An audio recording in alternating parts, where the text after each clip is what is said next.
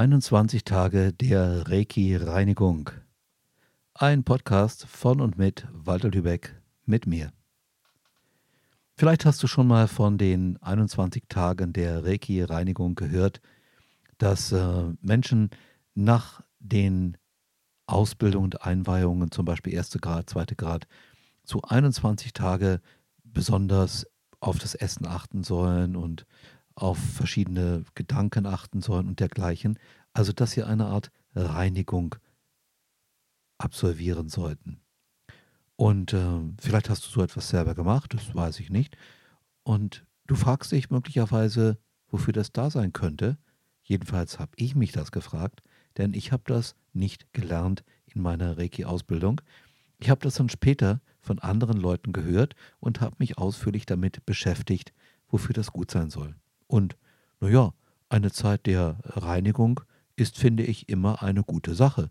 Denn ähm, aufgrund unserer Umweltsituation nehmen wir alle natürlich viel zu viel Gifte auf und äh, Stoffe, die wir nicht gut verarbeiten können, also sogenannte Schlacken. Und da mal wieder einiges von loszuwerden, ist eine richtig gute Idee. Allerdings ähm, vegetarisch zu essen und kein Alkohol zu trinken und keinen Kaffee zu trinken und kein Zucker zu sich zu nehmen und äh, viel Wasser zu trinken, ist eine gute Sache, nur eine ernsthafte Reinigung geht so nicht. Das sagt mir jedenfalls verschiedene Naturheilkundler, die sich mit dem Thema ausführlich befasst haben. Und dann dachte ich mir, aber warum wird das denn erzählt? Wie, auf welche Weise haben die das dann zur Erfahrung bekommen? Dann habe ich recherchiert und habe festgestellt, dass tatsächlich diese Idee der Reinigung erst Anfang der 90er Jahre eingeführt wurde und davor war das nirgends bekannt.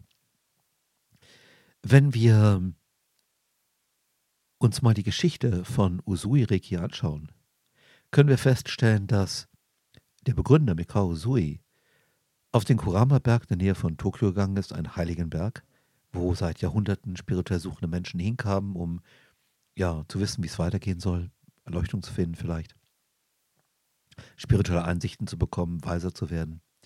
Und Usui ging dorthin, weil er vorher circa zwei Jahre in einem Zen-Kloster meditiert hatte und besondere Ernährungsregeln beachtete und äh, naja, das Klosterleben mitmachte. Und es ging für ihn spirituell nicht weiter. Jedenfalls sagte dem, dem Abt, dem Vorsteher des Klosters, also ich komme hier nicht weiter, ich ähm, kriege keine Leuchtung, ich kriege kein Lichterlebnis, kein Satori. Was mache ich jetzt? Und der Abt meinte zu ihm, naja, du hast noch eine Möglichkeit, setz alles auf eine Karte, geh auf den Kurama-Berg, meditiere, faste drei Wochen und ja, entweder überlebst du es nicht oder du kriegst, was du so dringend ersehnst. Usui machte das. Also was der eigentlich wollte, war eine spirituelle Weiterentwicklung. Und so ließ er sich dann an einer Quelle nieder, die gibt es heute noch, ist eine spannende, schöne Quelle, sehr freundliche Quelle am Kuramaberg. Ich war ein paar Mal dort. Und dann hat er meditiert, hat gefastet, nichts gegessen. Ich nehme an, viel Wasser getrunken, das ist wichtig, wenn man fastet, habe ich mir sagen lassen. Und ähm, am Morgen des 21. Tages, als es ähm, noch sehr dunkel war, kam dieses Lichterlebnis und es traf ihn ein großes, hellstrahlendes Licht in die Stirn er versank in einer Art Schlaf, in einer Art Trancezustand und gegen Mittag wacht er wieder auf, so heißt es in der mündlichen Erzählung. Und auch auf seinem Gedenkstein gibt es so einen Text dazu. Und als er dann erwachte, merkte er, dass sich etwas verändert hat. Er war frisch, er war ausgeruht. Dann ging er runter, er heilte mit seinen Händen die Tochter des Besitzers des Gasthauses, wo er ein gutes Frühstück zu sich nahm. Und dann heilte er auch den ab, der mit einem Anfall einer Rheumaerkrankung da niederlag. Dann heilte er noch Leute in seinem Dorf, wo er zurückkam und ging dann nach Tokio, um ein spirituelles Zentrum, würden wir heute sagen, zu eröffnen, ein sogenanntes Dojo, dort Leute auszubilden und äh, dafür zu sorgen, dass sie mit dieser wunderbaren Energie Reiki auch gut zurechtkamen.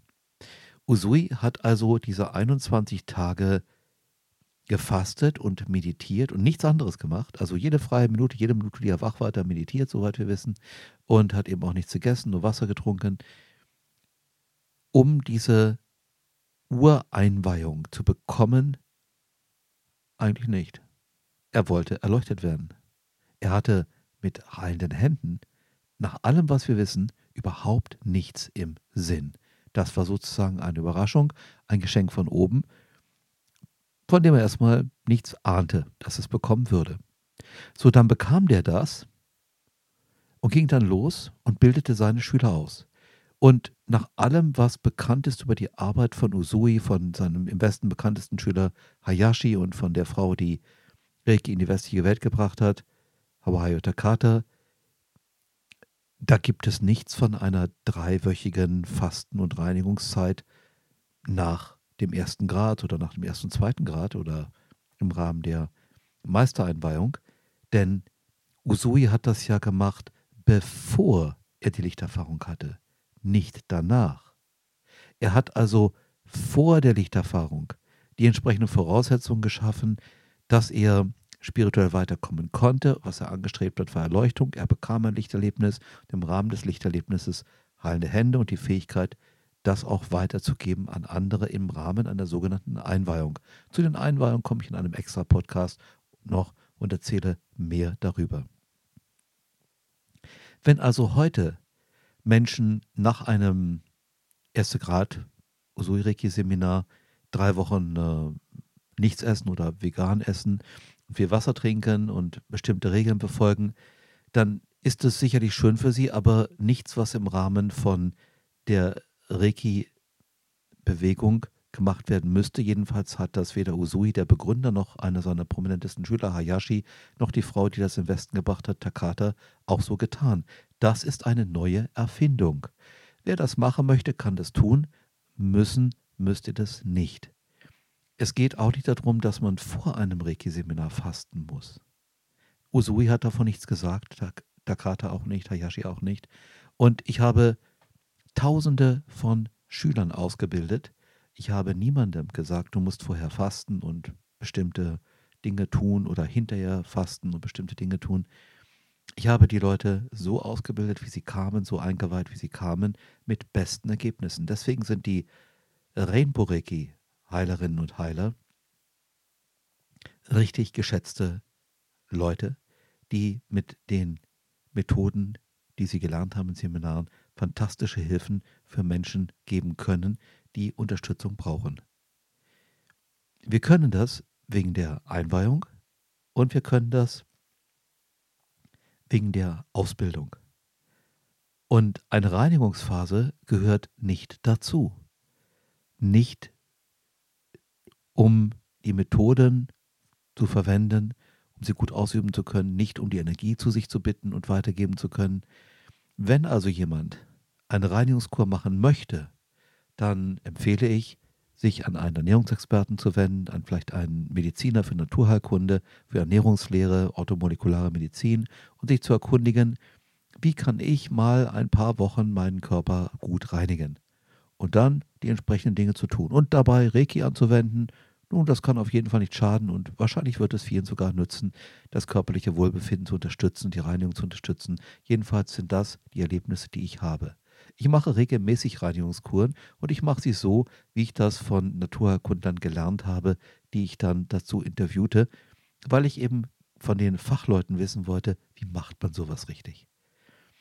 Ich finde das wichtig, die Dinge, die wir im Rahmen von unserer Beschäftigung mit Reiki tun, hin, zu hinterfragen.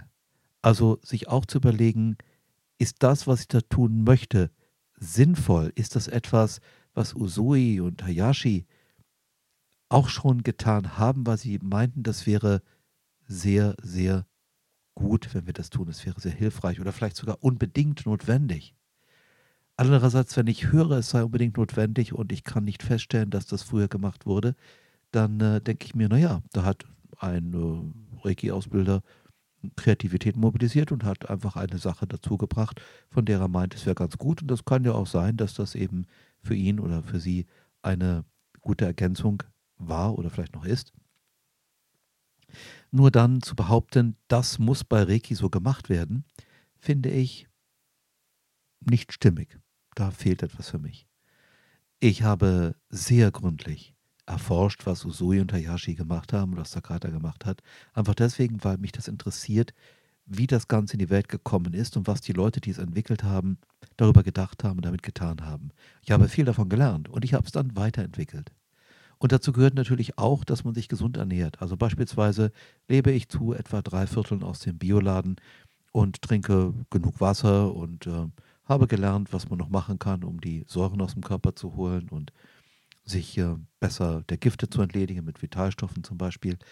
Und natürlich auch mit entsprechender Reiki-Arbeit. Dafür gibt es Rainbow-Reiki-Methoden, um den Körper zu unterstützen, auch hier seine normalen Funktionen, seine normalen Lebensfunktionen ablaufen zu lassen und die Sachen aus dem Körper rauszuschmeißen, die da nicht sein sollten. Das ist alles wunderbar. Und wer eine dreiwöchige Fastenzeit oder eine Reinigungszeit nach einem Reiki-Seminar machen möchte, der sollte das natürlich tun. Nur habt bitte keine Sorgen diesbezüglich, dass ihr denkt, man muss das tun, weil sonst Reiki nicht funktioniert. Was ihr für Reiki braucht, sind Einweihung. Beim ersten Grad traditionell vier Einweihungen, jede baut aufeinander auf, dazu in einem anderen Podcast noch mehr. Und Ausbildung, das heißt, dass ihr Techniken lernt, wie ihr die Reiki-Energie gut einsetzt, allgemein und auch spezifisch einsetzt, wie ihr damit umgeht, wenn jemand bestimmte Probleme hat, mit deren Auswirkungen er nicht gut klarkommt, wo er Unterstützung braucht, wo er gerne Reiki haben möchte, um diese Probleme leichter lösen zu können. Ihr lernt, wie die Energie Reiki arbeitet, was ihr erwarten könnt und was nicht. Und vieles andere mehr, was teilweise einfach technisch hart ist, teilweise aber auch, wie zum Beispiel die Lebensregeln, die Philosophie betrifft, die hinter der Reiki-Methode steht. Und es ist wichtig, meiner Erfahrung nach, diese Dinge wirklich zu lernen. Zu lernen, mit der Energie Reiki umzugehen, zu lernen, mit den verschiedenen Menschen, die zu einem kommen, so umzugehen, dass sie sich auf Reiki gut einlassen. Viele brauchen zum Beispiel Gespräche. Viele brauchen erstmal das Zuhören, dass ihr ihnen zuhört, wenn sie von ihrem Leben erzählen, wenn sie euch berichten von dem, wie es ihnen geht, was sie sich wünschen, was sie erwarten vom Leben, wo es nicht weitergeht, wo sie in der Sackgasse stecken, wo sie darüber traurig sind, worüber sie sich freuen und so weiter. Und oft ist das Zuhören wichtiger als das Reden. Und wenn wir dann einige Zeit zugehört haben und die Menschen begeben sich tatsächlich auch buchstäblich in unsere Hände. Wir legen ihnen die Hände auf oder wir können mit der Marina Saji, einer Rainbow-Reiki-Methode, ihnen eine Ganzkörperenergie-Anwendung geben mit Reiki. Dann ist dieses Vertrauen in uns, finde ich, eine ganz wichtige Grundlage für eine tiefe Wirkung der Energie Reiki. Eine Wirkung gibt es immer, das steht außer Frage, das habe ich ganz oft erfahren. Doch die Tiefe der Wirkung hat auch damit zu tun, wie vertrauensvoll ich mich auf denjenigen einlasse, der diese Anwendung macht. Und je mehr Regeln aufgestellt werden, was man tun oder lassen muss und was gar nicht unbedingt notwendig ist, desto mehr, das ist jedenfalls meine Erfahrung, können auch Leute unsicher werden oder ängstlich werden und sich denken, oh, ich weiß nicht, ob ich das hinkriege, ich weiß nicht, ob das alles jetzt so auch in meinen Möglichkeiten ist. Und insofern bitte ich euch, hinterfragt, ob ihr bestimmte Dinge tun müsst, wenn ihr Reiki lernt. Ich habe zum Beispiel mal in Ungarn Vorträge gegeben, als mein Buch innerhalb von sechs Wochen 10.000 Mal verkauft wurde, das Reiki-Handbuch. Und da hieß es, wenn du Reiki machst, dann darfst du Sex nur zum Kinderkriegen haben und du darfst kein Fleisch mehr essen und kein Alkohol trinken. Und ich dachte, was? Denn meine Erfahrungen waren völlig anders.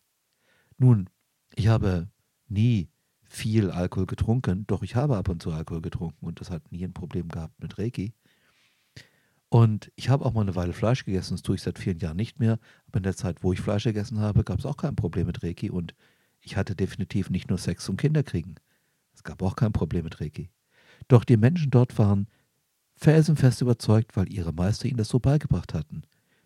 Und ich finde es bedenklich, Menschen Vorschriften für die Lebensführung zu machen und zu sagen, das muss so sein, sonst kannst du nicht mit Reiki arbeiten. Es gibt auf der Welt viele Volksgruppen, die essen regelmäßig Fleisch und sind sehr spirituell. Es gibt andere, die trinken regelmäßig Alkohol und sind sehr spirituell. Es gibt andere, die tun das nicht und sind sehr spirituell. Es ist wichtig, dass wir in Toleranz in unserem Herzen verankert sind, wenn wir mit Reiki umgehen, auch in Bezug auf die Anforderungen, die wir an uns und andere stellen, im Rahmen von Reiki-Anwendung und Reiki-Ausbildung. Ich wünsche euch eine tolle Zeit mit euren Reiki-Möglichkeiten und freue mich darauf, euch in einem anderen Podcast wieder zu begegnen. Lasst es euch gut gehen.